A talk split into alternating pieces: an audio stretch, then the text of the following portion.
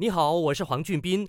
初创公司要在竞争激烈中活下来，资金链就不能够断裂，因为无论是技术提升、增加用户，还是刺激销售，通通都是花钱如流水。所以，风险投资对初创公司的成长非常重要。可是去年全球市场状况一直不理想，越成熟、规模越大的初创公司获得融资的挑战也越大。企业加速器成了初创公司延续高潜能项目的希望。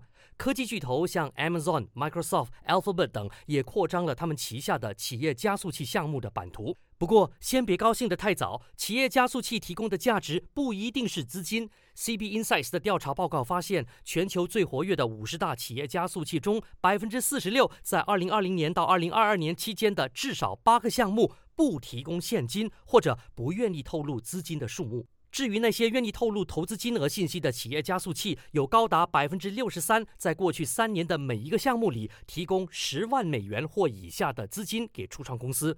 难道就没有高过十万美元的吗？有，提供十万到十五万美元资金的占了百分之十九，给十五万到二十五万美元的占百分之十一，豪爽给出五十万以上的只有百分之七。这时候你可能很好奇，不给钱怎么加速企业发展呢？除了少量的资金，企业加速器还会提供项目指导、商业网络、验证和曝光率这些非金钱类的资源。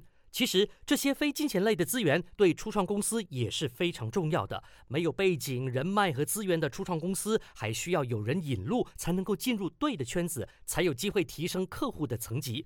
这些就是风投和企业加速器除了钱之外掌握的重要资源了。那么哪一些行业最受关注呢？下一集跟你说一说。守住 Melody，黄俊斌才会说。